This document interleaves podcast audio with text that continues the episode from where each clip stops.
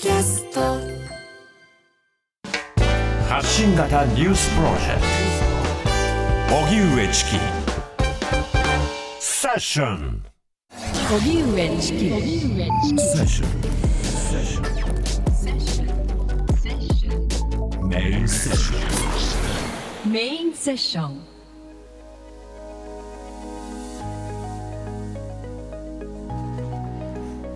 今日は1年ぶりの米中首脳会談減速リスクが高まる中国経済はどうなるのか。アメリカのバイデン大統領と中国の習近平国家主席は日本時間の16日アメリカ西海岸のサンフランシスコ近郊で1年ぶりに首脳会談を行い不測の事態による衝突を避けるため軍同士の対話を再開することで合意しました。6年ぶりにアメリカを訪問した習主席。サンフランシスコでは APEC アジア太平洋経済協力会議の首脳会議に出席し各国と経済問題についても議論する見通しです。一方中国国内では今大手不動産会社が巨額の赤字を抱え経営危機に陥るなど国内経済の悪化が浮き彫りとなっています。また中国経済の牽引役としての役割を期待されていた李克強元首相が死去。そのような中今月7日 IMF 国際通貨基金は中国の GDP 成長率予測を改定し2023年は5.4%としています。中国経済はそこまで力強い成長が本当にあるのか。今夜は米中首脳会談が行われた中中国経済の行方について専門家を交えて考えていきます。では本日のゲストをご紹介しましょう。リモートでご出演いただきます神戸大学大学院経済学研究科教授の梶谷海さんですどうぞよろしくお願いいたしますよろしくお願いいたします。お願いします。そしてもうお一方、東京大学大学院総合文化研究科教授の阿古智子さんです。どうぞよろしくお願いいたします。よろしくお願いします。あこさん、今、あの、音声オンになってますか？どうですか？あ、オンになっていると思うんですけど、今なりました。こえますかはい、はい大丈夫です。聞こえます。はいはいありがとうございます。どうぞよろしくお願いいたします。さてお願いし、ます。1年ぶりの米中首脳会談ということになっております。梶谷さん、今回の会談の中身、そして梶谷さんの評価はいかがでしょうか？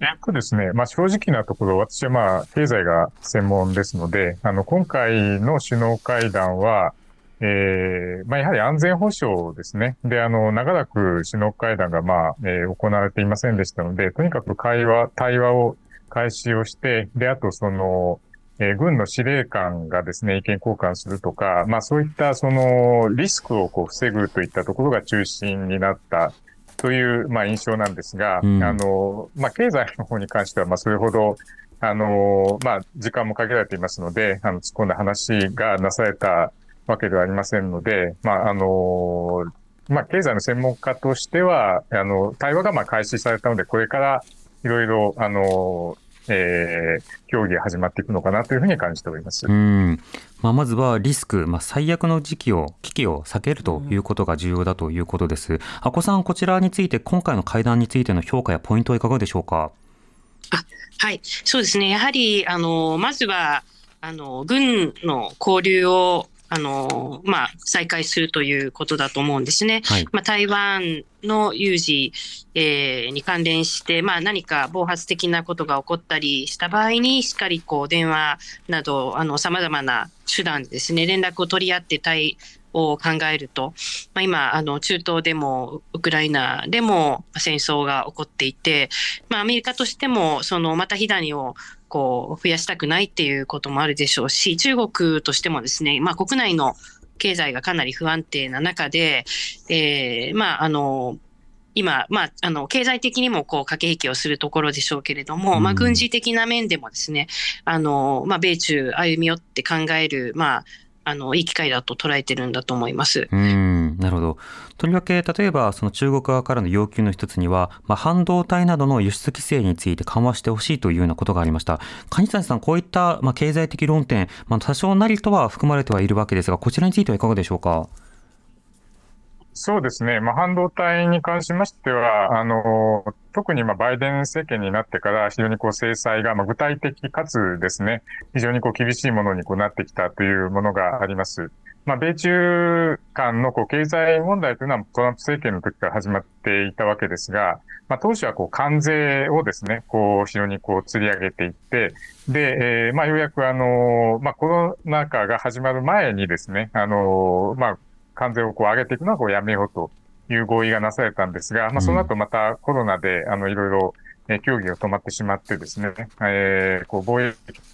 易などに関する、まああの、えー、自由化にか、えー、をですね、こう進めていくところまで話が進んでなかった、えー、というところがあると思います。で、まあ、半導体に関しては、あのーまあ、中国側とすれば、例えばその半導体を、あの先端のものを売ってもらえないというだけではなくて、えーそれをこう、国内でこう作るためのですね、こう機器にに関しても、えー輸出のこう規制がかかっているということで、まあ、非常にこう厳しい状況にあるので、まあ、なんとか緩和してほしいというところだとは思うんですが、まうんあ、アメリカ側もそこはなかなか譲れないというところだと思います。なるほど。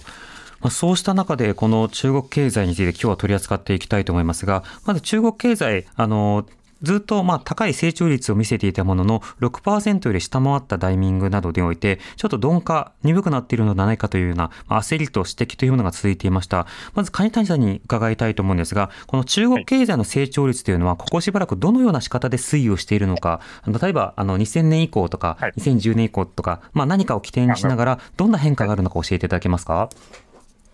はい。えっと、そうですね。あの、まず、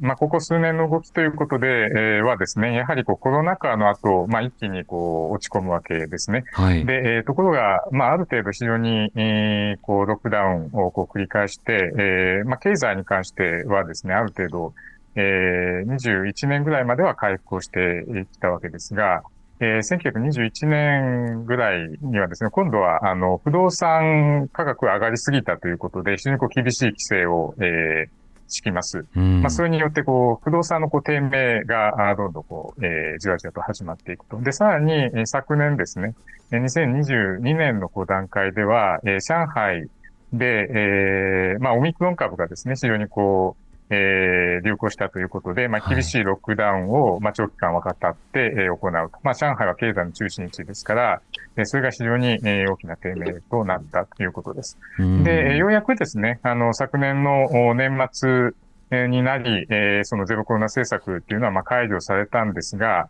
で、まあ、それで、こう、経済が上向くかなというふうに、まあ、みんな思っていたんですけども、はいまあ、あのゼロコロナ政策が非常にこう長かったことによって、まあ、消費であるとか投資のマインドが、まあ、非常にこう冷え込んで、予想以上にこう冷え込んでいた、えーわけですね。で、今年の前半というのは非常にこう不況、えー不動産があの低下するだけではなくて、えー消費も全然伸びないという状況だったと思います。うんで、えーようやくですね、あの、7月、8月ぐらいから、まあ、若干上向いてきたかなというところ。まあ、だけども、まだ力強さには欠けているというところだと思います。うん、なるほど。この消費や投資の冷え込みというのは、まあ、例えばその雇用があの下がったことによって消費する具体的なもう体力がない状況になったのか、それともステイホームが長引いたことによって消費の欲求そのものが下がっていったのか、この点はどうなんでしょうか？えーそうですね。欲求そのものが下がっているっていうのは、あんえーふうには思わないんですが、うんまあ、あ若年層に関しては、失業、えー率が非常にこう高い。で、まあ、将来に不安があ拭えないという点は大きいかと思います。あともう一つはですね、あの、先ほど言いましたように、えー不動産市場が非常にこう冷え込んでいますので、まあ、いわゆるこう資産価格が、あまあ、落ち込んだこと、ああるいはこう将来上がらないんじゃないかっていうふうな、こう、不安によって、えーその、まあ、あの、マンション価格、あの、資産の価格が上がっていればですね、あの、えーどんどんこう、消費も増やそうというふうな強気になっていくんですけどもうん、逆のことが起きているということがあると思います。なるほど。いろんなブレーキがかかっているということですが、コロナ前までの例えば中期的なそのスパンでいうと、中国経済の成長率であるとか、そのあり方はどうなってきたんでしょうか？中期的なスパンで言いますと、えー、ちょうどですね、まあ、習近平政権が始まった、まあ、2014年、えー、3年とか4年ぐらいから、えー、まあ、あの、新状態ですね、ニューノーマルっていうふうな言い方がなされるようになり、うん、えー、まあ、むやみにですね、10%を超えるような成長を、まあ、目指すというか、まあ、あの、もう目指して無理なので、えー、まあ、成長率はこう落ち込んあの、若干こう低くなるんだけれども、まあ、よりこう質の高い、まあ、イノベーションであるとかですね。はい、で、あるいはまあ、海外へのご投資とか、まあ、そういったものにこう、比重が移ってきているというところだと思います。うん、なるほど。この経済成長率が10%を切る、あるいは6%を切るというタイミングごとに、まあ、中国経済の失速というのが繰り返し指摘されてました。これは中国のまあ世論形成にも影響を与えたりするのか、この点はどうでしょうか？世論形成に関しては、あの、成長率がですね、直接、えー、なんていうか、あの、市民が、まあ、政権を批判するとか、まあ、あの、血に出すかどうかともかくですね、あの、不満を持つとかっていうことにはつながらないと思います。まあ、やはり、ただですね、やはり、えー、重要なのは、あ不動産、えー、ですね。で、これあのまあ、人々にとって、あの例えば、まあ、住宅を持っているということは、あの、老後の生活の保障にもなってきますので、はい、まあ、これが、えー、まあ、今まで上がると思っていて、で、安心して買っていたのに、まあ、それがもう上がらない、あるいは下がるということになると、まあ、これは非常に大きな不安になっている。うんでその肝心の不動産価格なぜななんですが、どうしてその不安定さ、低迷というものが続いているのか、こちらいかがでしょうか？えっと、これは、あの、先ほども言いましたように、あの、2021年ですね。えー、まあ、コロナ禍の後、まあ、一時的にこう、経済が回復して、えー、不動産価格も、えー、住宅価格も非常にこう、上がるんですが、まあ、逆にですね、あの、上がりすぎたら、まあ、庶民が住めないじゃないか、みたいな話に、まあ、なって、まあ、特にあの、えー、習近平主席はですね、あの、非常に、なんていうか、えー、まあ、住宅は、あ住むものであって、まあ、投機のためではないということを、まあ、かねがね、言っているので、うん、えー、まあ、これはけしからんということになってですね。で、特にあの、えー、不動産会社が、あまあ、いっぱいその銀行からローンをこう借りて、えー、投資をこうしていることが、まあ、えー、価格の高騰を招いているということで、えー、まあ、不安定な、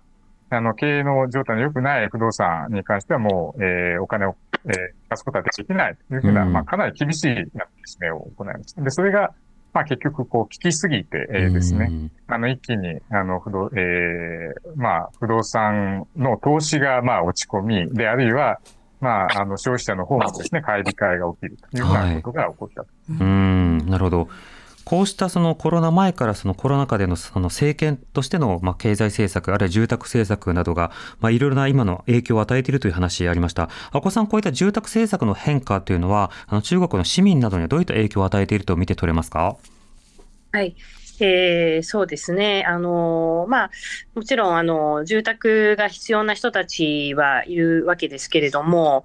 あのまあ、ですから、あのまあ、買いやすくなる方がいいというのはあると思うんですけども、まあ、今やっぱり、あの結婚観とか、あるあるいはその家族、まあ、子供をどうするかとかですね、うん、そういった価値観が多様化してきていますし、あのまあ、経済的にちょっとこう、あの下向き加減な時にですね、なかなか積極的に子供を増やそうっていうような思いにもならないところもあると思いますので、はい、やっぱり中国の伝統的な考え方で結婚するときは、まあ、家を、まあ、用意する、まあ、子供のために家を用意するというようなところの、まあ、需要が少しこう減っていくのかなというふうな感じはしますね。うん中国でもライフスタイルの変化などが、まあ、例えば住宅事業などの変化にもあのだんだん効いてきているということになるんでしょうか？そうですね。私もあの、昨日も、一昨日かな、の東大で、えー、セミナーをやったときに、まあ、あの、中国の人たちと、まあ、家族のあり方について話をしていたんですね。はい。まあ、そうですね。やはり、あの、まあ、今本当に、あの、LGBT の人たちも表現するようになりましたし、あのまあ、結婚しないという考えの人たちも少なくなくなってきましたからね。うんうん、そう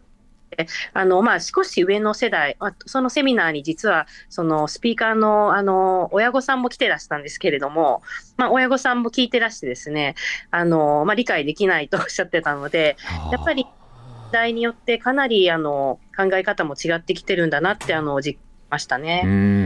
うん世代格差住宅をめぐる世代格差だけでもこう一言ではないというか親が子供さんたちの結婚で用意する住宅をっていうのを聞いて、うん今すごい驚きましたお子さんのお話で。うんでもそれを変える体力がないとなかなか難しいということにもなりますよね。そよね。その子ども間、子育て間に関わる点でいうと、中国で言えば一人っ子政策というのがとても有名で注目をされました。あの梶谷さん、この一人っ子政策からその後修正され、どういったあの家族政策というのが中国では行われてきたんでしょうか？えっと、そうですね。ああ今あの咳をされているので、あのええ水をゆっくり飲んでください。はいはい、大丈夫ですすい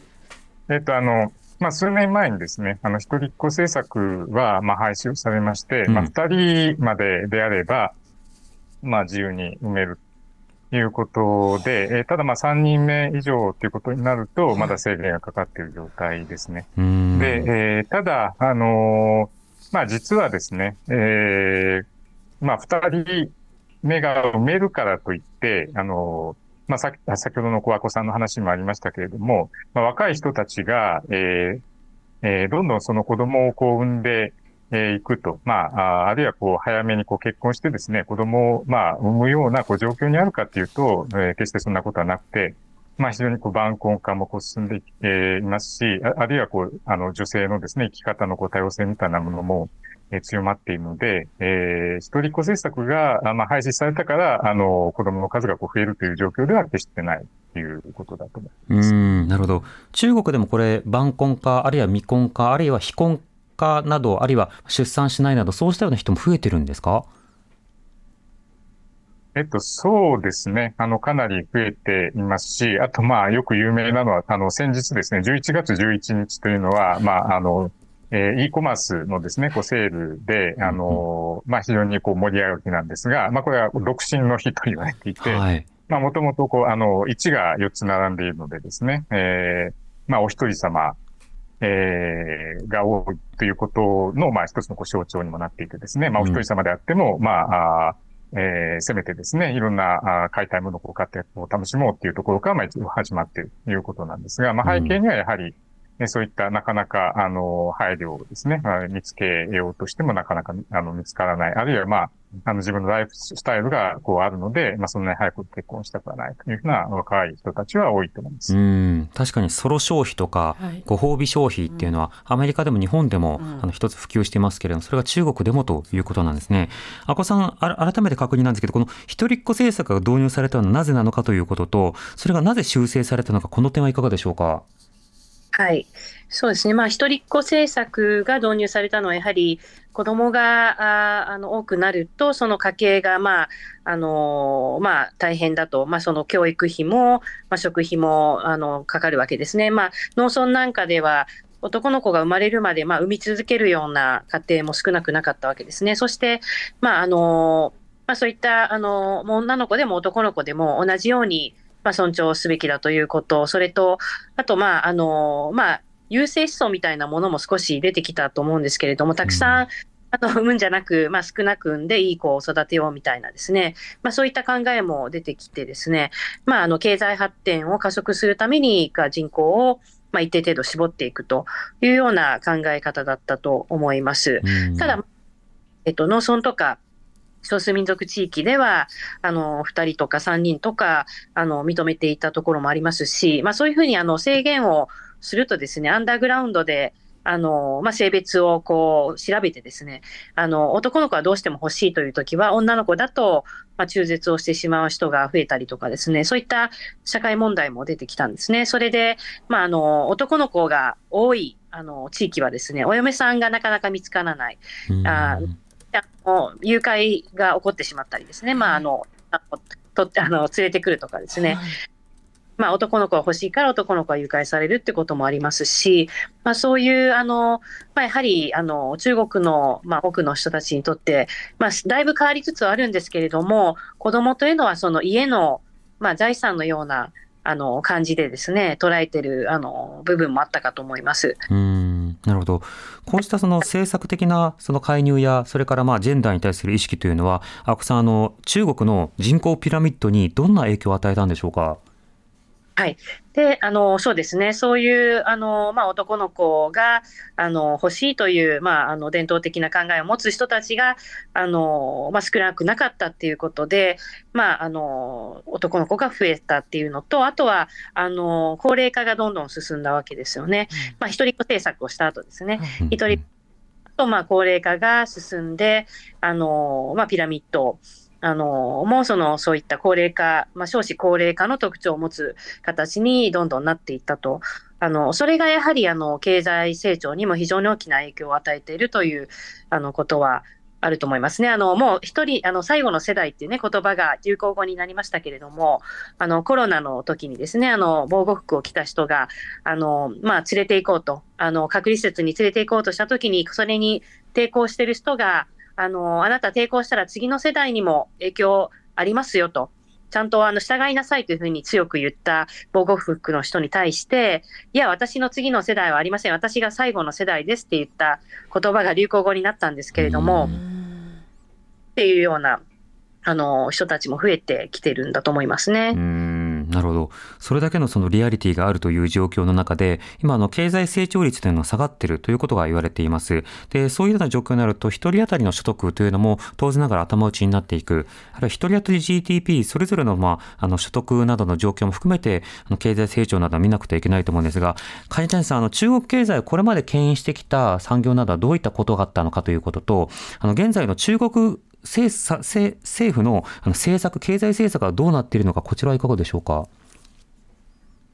えっと、そうですね。あの、よく言われるのが、まあ、先ほどから、えーお話が出ています、あの、不動産産業が、えっと、これはまあ、あ不動産を、住宅を販売するというだけではなくて、あの、建設に関する、こう、資材であるとか、えーまあ、インフラのこう建設であるとか、まあ、様々なものをこう合計すると、お GDP のえー3分の1ぐらいにえーなるのではないかというようなことが、まあ、言われておりまして、うんえー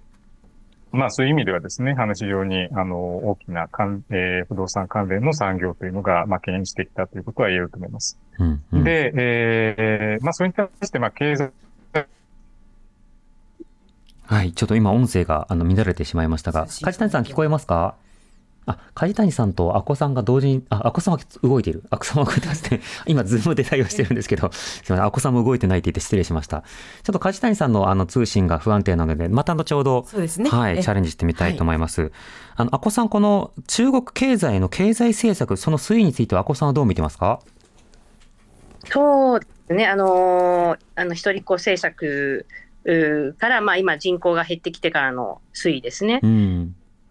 そうですね、あのーまあ、やはりあの先ほどもあのご紹介したように、一人、まあ、最後の世代って若者が言うような、あのーまあ、そういう子供を産まない、あの選択をする人たちが増えてきたと、あのいうような、あのことはですね、まあ、国の成長にとっては大きな問題だと思うんですね。うんで人口が増えない、そしてまあ年金基金とかそういったところにも、まあ、高齢化の影響が及んでですね、それでまあ資金が足りなくなっていくっていうようなこともありますし、あのまあ需要もですね、あのその住宅の需要とか、まあ、そういったものもあの弱くなっていくと思うんですね。ですから、あの全体的にそれをなんとかしていきたいということはあるでしょうけれども、さすがにあの女性にとってもですね、今まで1人しかダメだと言われていたのに、2人、3人産みなさいと無理やり言われてもですね、そこではちょっとやっぱり、あのまあ、こ個人の選択なのに、どうして国から押し付けられると。まあ、そういうあの反発心を持つような人たちも増えてます。うんやはり年代によってですね、あの若い人たちの考え方、あのかなり変わってきていますので、そう簡単にはあの人口増えていかないと思いますねう。ん、なるほど。また、あの、人口の点で言うと、例えば、その外国からの労働者であるとか、あるいは国内での、まあ、産業一点、あるいは、あの、人口移動、まあ、つまり、その、より都市部などに集中することによって経済が加速化することなど、これは日本でも起きていたことではありますけれども、こうした経済の転換というのは中国ではどうなんでしょうか？すいません。あもう一回お願いします。あのに日本でもね、その人口移動とか、外国人の方が来られるとか、産業が変化するなどによって、まあ、経済成長の中身が変わったところはありますが、中国ではいかがですか？そうですね。やはり、あの、中国も、あの、今、まあ、あの、例えばですね、あの、失業率が増えて、あの、高くなっているというのはですね、もちろん、あの、全体で見ると、あの、そんなに、あの、変化なくても、まあ、若年層の失業率が、あの、上がっているんですね。うんですが、あの、やはりその、まあ、大学を卒業して、ある程度高度な、あの、そういう知識を使ってですね、あの、働きたいっていうようなニーズがある、そういった分野で、まあ、例えば AI を使ったりだとか、まあ、その人手がそこまでかからなくなってくる、いろんなテクノロジーによって、まあ、その、えーまあ、その、もうどんどん、あの、えその人人がですね、減らすことができるような状態になっていってるところもあると思うんですね。だから産業構あの中国の、まあ、もともとそういう労働集約型のあの経済が、まあ、だいぶあのハイテクの方にあの移行していてですね、それまあ世界的にそうだと思いますけれども、まあ、中国でもそういった変化の中で、あの産業構造、えー経済の中身っていうのがだいぶ変わってきたんじゃないか。うんなるほど。ではそうしたものがあの海外との関わりに与える影響などについてこの後伺っていきたいと思います。Create a better future and new values with you.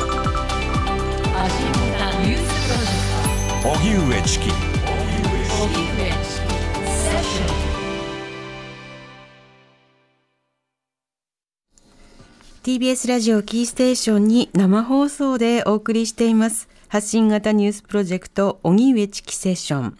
今夜の特集は1年ぶりの米中首脳会談。減速リスクが高まる中国経済はどうなるのか、えーゲストは神戸大学大学院経済学研究科教授の梶谷海さん、そして東京大学大学院総合文化研究科教授の阿古智子さんをリモートで、えーお迎えしてお話を伺っております。はい、今あのズームから電話にはい。切り替えている作業ですので、あはい。少しお待ちください。はい。ではリスナーの方からメールいただいております。そうなんです。えーご紹介しますね。ラジオネーム、小野寺さん。ああ、どうもありがとうございます。新型コロナ禍に中国政府はゼロコロナ政策を行い、それが結果的に中国経済の回復が遅れる要因になってしまいましたが、あのパンデミックがなかったとしても、中国経済の失速は遅かれ早かれ起きていたのでしょうか？という質問をいただいております。はい。梶谷さんとは電話がつながっているということですね。梶谷さん、聞こえますか、ああはい。よろしくお願いします。いや、こちらこそ。よろしくお願いいたします。お願いいたします。はいさて、今の小野寺さんからの質問ですが、ではあの、コロナがなければ経済成長率は続いていたのか、それとも失速は免れなかったのか、この点いかがでしょうか？ええそうですね。あの、先ほど、まあ、ちょっと、ズームで、あの、切れてしまった点とも、あの、関係するんですが、はい。あの、実は、あの、コロナ禍以降、まあ、ゼロコロナ政策をこうずっとやっていて、えーそのコロナで落ち込んだこう成長率を盛り上げるために、えー中国政府が行っていたあ政策っていうのは、まあ、実はあアベノミクスとも共通点があって、はい。あの金融はどんどん緩和するんですね、で金利を下げて、あの銀行の貸し出しを増やすと、だけど、あの財政出動はあんまりしないと。いうことなんですね。で、えーその結果、まあ、どういうことが起こったかっていうと、あのまあ、企業はあの一応、資金繰りはあのそれでなんとかなるんですね、低金利でお金を貸してもらえるので。うーん。えーだけども、あのまあ、日本でも、えーまあ、コロナの後はですねあの給付金があったりとか、あるいは、まあえーまあ、企業に対してですね雇用を守るためのご資金とかっていうのを配ったと思いますが、はい。あの中国の場合、まあ、そういうことを一切せずに、ですね割とこう自己責任にこう任せるとはい。ったところがあったと思います。まあ、なので、あのーまあ、お金を借りて、あの資金繰りはなんとかなるんだけれども、まあ、人々にお金を配ってないので、まあ、なかなか消費が増えないわけですね。で、えそうすると、えーまあ、なかなかその企業の売り上げがこう増えないところに、まあ、借金だけやっぱり残ってきますから、はい。それが、えー後になって非常に重荷になってきたっていうのが、あの現状だと思います。まあ、なので、えーまあ、結局、その現在のこう状況っていうのは、まあ、あのコロナ禍であるとか、まあ、ゼロコロナ政策にまあ非常に大きな、あのまあ、原因があることは間違いないんですが、やっぱりそこからのこう回復ですね、えーするためのこう経済政策が、まあ、あまりにこう金融にこう偏って、あの財政が十分じゃなかったっていうところが大きかったと思います。うーん財政政策のセンスのなさというのはあの今に始まったわけではないというご指摘だと思うんですけどあの不思議なのは、まあ、あの共産党がこう自己責任化して分配しないというのはなかなかにこう理念的な矛盾も感じる一方で財政政策そのものもこう絞るでもかつてはそのインフラなど建設などにも一定程度その公共投資はあったと思うんですがこの点の変化というのはどうなんでしょうか？えっと、そうですね、まあ、直接なきっかけとしては、あのリーマンショックの後にですね、はい。比較的大々的な、まあ、金融と財政の政策を行ったんですけども、2008年以降ということですか？はい、2008年ですね。はい。でえーただ、まあ、あのそれのこう後遺症みたいなことが、えー例えば、えー地方政府のこう債務が非常にこう大きくなるとか、うん。まあ、あるいはこう不動産のバブルが起きるとかですね、でえーそういったことがまあ非常にこう強調されて、まあ、あまりこう財政は、えーその出さない方がいいんじゃないか、まあ、健全にしておかないと、まあ、例えば今後、ですねあの少子高齢化が進んで、えーまあ、年金に関するこう支出がまあ膨らんでいったときに対応できないっていうふうなまあ危機感が非常に強くなった、えーように思います。うーんなるほど。この財政悪化説というのはその、まあ、日本でも議論されますけれども、はい。中国でもやはり相当強い影響力を持つ言葉なんですか？えー、とそうですね、あの特にまあ政府、まあ、官僚の中では、あの財政赤字をできるだけ、えー増やさないようにしようと、まあ、具体的にはあの GDP の3%以上には増やしてはいけないとかですね、うーん。えーそういったまあ縛りは非常に強いと思います。なるほど。その点についての梶谷さんの評価はいかがでしょうか？えーっと、あのー私の評価はですね、やはり、あのーえー経済が成長している場合、えー間はですね、そういった、まあ、えーその財政的にこう緊縮のこう政策を取っていても、まあ、それほど大きなえ問題は出てこないんですが、やはりこう成長率が鈍化してきますと、えーまあ、財政をこう、あのえーその時期に応じてですねこうきちんとこう財政支出をこう膨らましていかないと、うんえーなかなか成長軌道にこう乗せていくのは非常に難しいというふうに思います。なるほど。アクセルとブレーキ、そのタイミングというのが中国経済の状況に合わせた仕方には、どうも習近平政権はなってなかったということでしょうか？えっとそうですね、あとまあもう一つ重要なのは、あの中央政府だけではなくて、ですねあの地方政府の、えー財政支出というのも非常に重要なんですが、うんえー現在のこう状況というのは、まあ、中央政府がなかなかそのお金をこう出ししぶりをして、ですねえーその分のこう付けが、えー例えばこう景気対策であるとか、であるいはまあそのそれこそこうゼロコロナの時の、まあ、PCR こう検査をこうひたすらこうやっていくっていった時のですね負担が、あーまあ、とにかくこう地方政府にこうしわ寄せがいって、ですねうんでそれが、あのまあ、現在、非常にこう地方政府のこう財政状況を悪化させているということにつながっていると思います。うん、なるほど。さて、改めて、阿古智子さんにも電話でつなぎ直しています。阿古さん、よろしくお願いします。はい、よろしくお願いします。はい。阿古さん、あの、中国社会における格差の問題というのは非常にこう、強力に指摘されるところがあるんですが、この中国経済のまあ格差、現状はどうなっているのか、とりわけ若者の DR というのはどうなっているのか、こちらいかがでしょうか？そうですね。あのまあ。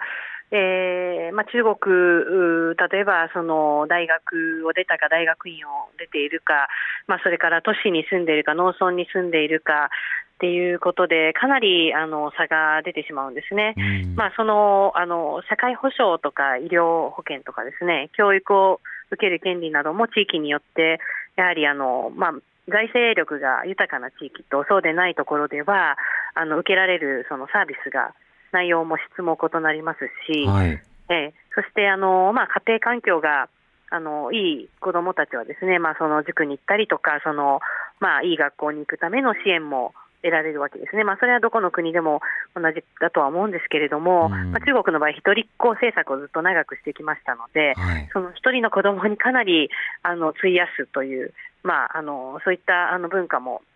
まあ、育ってきてですね、うんうん。でその子どもたちへの負担というものが重重くなっていくと、まあ、あのそれでうまく、ね、成功した人はいいんですけれども、成功しないと、ですねその、まあ、学歴、えーを見られるというか、そういうところで、あの差がついてしまって、所得の差などもですね、非常に大きくなってしまうっていうところはありますうね。んなるほど。また、あの、その個人の、まあ、社会関係がどういった状況にあるのか、つまり、例えば、親の仕事や親の収入だけではなくて、その、うん例えば親戚とか、あるいはその祖父母とか、そうした人たちからどれぐらいの、まあ、支援を受けられるのかなどが、ええむしろより格差が広がってしまいやすいの状況に、一人っ子政策がなってしまったということですか？そうなんですよ。だからその例えば、まあ、どこのねあのあの社会でも国でも似たような状況あるんですけど、中国の場合、あの先ほどもご紹介したようにあのまあそういう結婚するときにあの親が、えー家を まあ用意すると、まあ、親がというか自分がもし用意できればいいんですけれども、大体そんな若い時にうん。あの貯金がたくさんあるわけでもないですから、やはりその家庭環境がいい人が、まあ、有利になるわけですね。うん。それとあの結婚相手も、まあ、あの車を持っているかとか、家を持っているかっていうので、優先的に、まあ、そのいい条件を得られるかっていうのが変わってくるわけですね。うん それ、まあ、そういうちょっと極端なところ、まあ、みんながみんなそうではないですけれども、やはりその中国う特有のそういったあの状況もあるし、まあ、一人っ子政策がそういう状況をより、まあ、あの強化してしまったところがあって、まあ、それをなんとか修正しようとしてますけども、そのやり方も結構、あのまあ、ちょっと荒っぽいというかですね、まあね、塾を、まあ、全部こう廃止しようというふうに言ったりとか、はい。はい、1人だったのに2人、3人産みなさいっていうふうに、まあ、ちょっと国が結構政策を翻弄しているようなところもあってですね、うん。若い人たちはやっぱりこう個人の選択で、あのまあ、もっとあの生きていきたいっていう人増えてきていますのでうね、んでだいぶ変わってはきてるとは思いますけどね。なるほど。はい、その変化についてメールもいただいております。はい。ラジオネームスネークさんからいただいたメールです。どうもありがとうございます。中国共産党と市場経済がなぜ両立できているのかとても不思議です。特に文化大革命に強い影響を受けたと思われる習近平氏が今後の中国経済をどうしていくのかとても心配です。習近平氏の号令のもと、中国の市場経済をこのままの形で維持発展するのではなく都市部の市民を農業に強制従事させるような文化大革命級の大転換をすることは考えられるんでしょうか？と質問です。蟹谷さんあのあのまはいず伺いたいんですが、現在の中国は共産主義体制とも言えないですし、でも純粋な資本主義体制ともなかなか言い難い部分もあるかと思いますが、この経済思想としては今、中国はどういうふうな言葉で言い表すことが可能なんでしょうか？えっと、そうですね、あのーまあ、私自身は、えーそのえー資本主義のこう一種の形態だというふうに思っています。うん、えーまあ、数年前にあの翻訳が出ました、えーあのミラノビッチという人のですねあの資本主義だけ残ったっていう、まあ、本があるんですけれども、はい。えーアメリカなどはあの能力主義の資本主義であるのに対して、まあえー中国に代表されるような、まあ、権威主義のこう体制をとっている、まあ、旧社会主義国をまあ指してあの政治的資本主義っていうふうにこう言ってるんですけども、はいはい。まあ、あるいはまあ人によってはまあ国家資本主義、まあ、私はまああまりいい言葉ではないと思うんですけども、うん、えーまあえー政治体制がですねあのこう、えーリベラルなものにこうなかなかなっていかないけれども、まあ、経済の方は非常にこうグローバルに、えー統合されていってですね、まあ、独自のこう、えーまあ、資本主義的なこう成長を遂げているというふうなあの見方が一般的かなというふうに思います。うん、なるほど。こうしたその政治的な資本主義の中では、その例えば打たれる経済政策などに、限界があったり、傾向があったりということはあるんでしょうか？えー、とそうですね、あのーまあ、例えば、えー習近平政権の前のこう胡錦涛政権の時代というのは、まあ、かなりこう、えー民営企業を前面にこう出してきたところもありますし、はいえーえーまあ、そういう意味では、まあ、むしろですねあの政治家とこう民営企業のこう結びつき、まあ、腐敗みたいなことがですね今、非常にこう問題とされたような体制であったかと思いますね。あの習近平政権というのは、まあ、その否定から始まってるんですけども、うんただ、まあ一方でですねあの非常にこうハイテクをあの推し進めるであるとか、えー、あるいは、まあ、あの中国製造2025っていうふうなです、ね、政策がありましたけれども、はい、えー、要するにこう製造業であるとかテクノロジーの分野で、えーまあ、アメリカに、まあ、追いつき追い越すというようなことをですね、まあ、掲げている、まあ、実際あのそれをこう、えー、目指しているところがあると思うんですけれども、うん、まあ、そういったその最先端のこう技術を、えー、開発していくためには、やはりある程度、その民営企業も、えー、なんていうか、あの活躍する必要があるし、まあ、市場メカニズムというのも、まあ、利用しなければいけない、まあ、あくまでその手段としてこう利用していくというふうな、えー、姿勢だと思います。うんなるほどそうしたその政治的な手段としては、最近中国の動きとしてとりわけ注目されるのが、グローバルサウスとの連携を模索をしていく、まあ、どこかそことの強化をしていくのかということです。はい。はい、こちらまず、あの、阿古さんに伺いたいんですが、昨今のその中国の動きとして、グローバルサウス重視、この動きというのは、どういうふうな動きだというふうに評価されるんでしょうか、いつ頃から始まったんでしょうか？そうですね、まあ、これはやはり、あのまあ、民主主義陣営というか、まあ、欧米諸国が、まあ、連携して、そのあの中国の、まあせえーまあ、作ろうとしているその、まあ、統治モデルというか、経済、えー、的なそのあの体制にも、まあ、抵抗していこうというような、あのまあ、そういった流れもありましたし、まあ、中国は中国で、まあ、あの国連などもそうですし、そのまあ、あの一帯一路ですね、あのプロジェクトなどでもですね、そのまあ、あの中国自身のその経済的なあの影響力をあ、そして政治的な影響力を及ぼしていく、まあ、そこについてきてくれる、まあ、国々を、まあ、取りまとめていくというようなことで、まああのまあ、西の方にどんどんどん伸びていくというような形で、うん、あのまあ、一帯一路などは進めていったんですけれども、はい、そのグローバルサウスというのはやっぱりサプライチェーンをまあ、全体的にこう欧米諸国が見直していく、まあ、中国の影響力があまりにも浸透して、ですね経済を、まあ、あのどんどん世界的なあのそういうあの中国モデルで運営されてしまったら、ですねやはり民主主義諸国はあの、まあ、あの太刀打ちできなくなると、まあ、一国だけじゃなくて全体でこう、まあ、あの対抗していくというような流れの中でグローバルサウスっていうのはあの、まあ、どっちにつくんだろうと、まあ、そういうあのちょっとそういうところで取り込みをお互い図るようなあの部分であの注目されてきたのかなと思います。うん梶谷さんあの今例えば、はい台湾とか、それから香港とか、はい、まあ、日本もそうですけど、はい、中国依存のようなもので経済的な状況を語るようなところというのがあるんですが、中国としては今、どういった国とどういったまあ依存関係や、どういった輸出輸入が、まあ、のシェア率として高い状況にあるのか、こちらいかがでしょうか？えっと、そうですね、あのまあ、一帯一路っていうものが提起された、あまあ、2013年とか14年。えぐらいの状況っていうのは、えーまあ、特にそのアフリカなどですね、あの資源を、えー、輸出するような国に対して、まあ、多額の、まあ、投資をあの資源開発のためのこう投資をしたりとか、まあ、インフラ建設を起こして、まあ、そういったところからあの資源を輸入するということがあの非常に多かったんですけれども、はいえー、ただ、あのまあ、そういった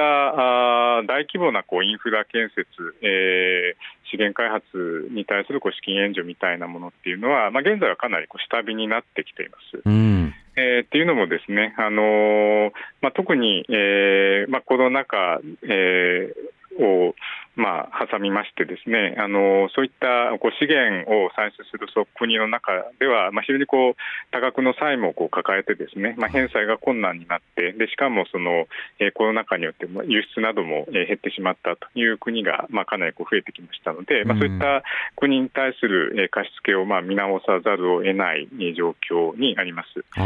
で、えーまあ、そういった中でですねあの一つまあ注目すべき動きとしては、えー、例えばあのえーまあ、いわゆるこうブリックスですね、でブリックスが、えーまあ、さらにこう拡大をして、まあ、アルゼンチンであるとかですね、まあ、イランであるとか、まあ、そういったあの、まあ、かなりその規模の大きなあの新興国で、えーまあ、地域的にもこう多様な国を、まあ、あの加盟国として加えていくっていう動きが、まあ、あったわけですけれども、はい、まあ、そういった中でですねあのかなりこう力のあるある程度、えーまあ、規模の大きいような、まあ、新興国、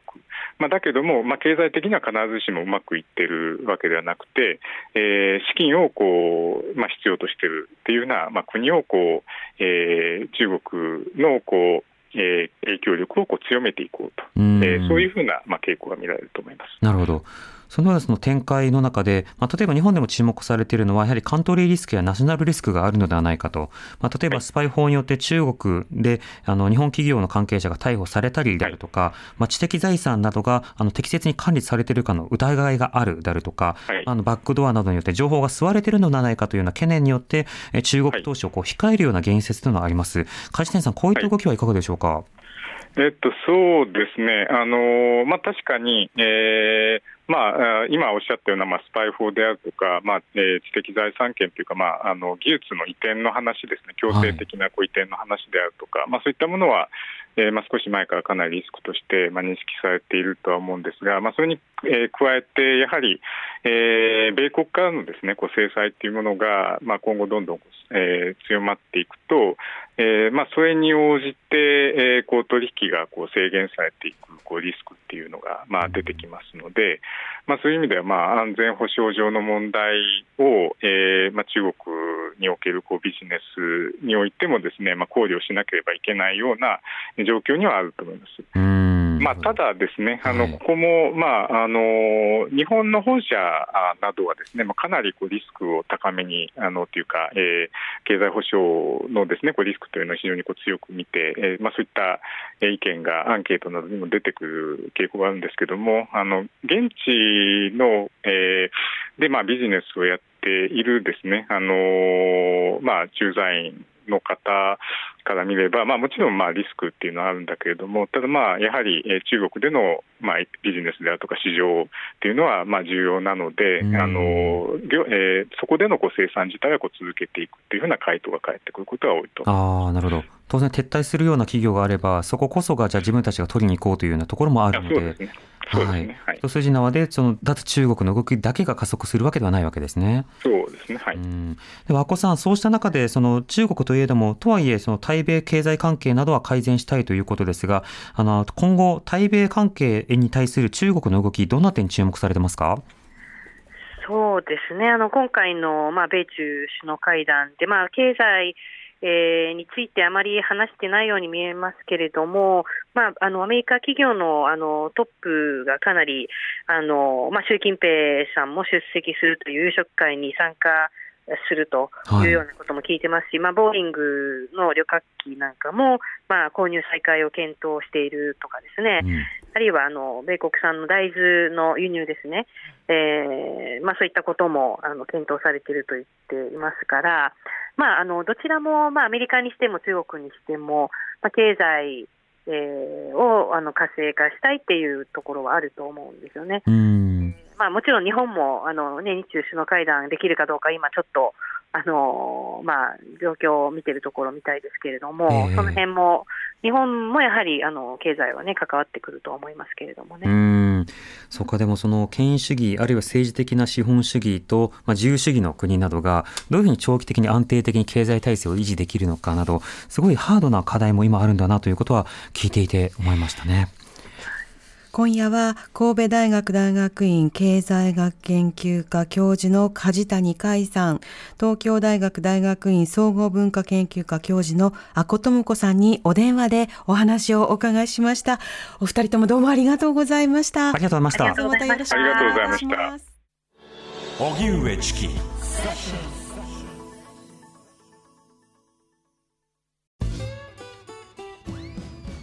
向かいのフラット。木曜日のパートナーを担当する横澤夏子ですバタバタする朝をワクワクする朝に変えられるように頑張りますパンサー向井のフラットは月曜から木曜朝8時30分から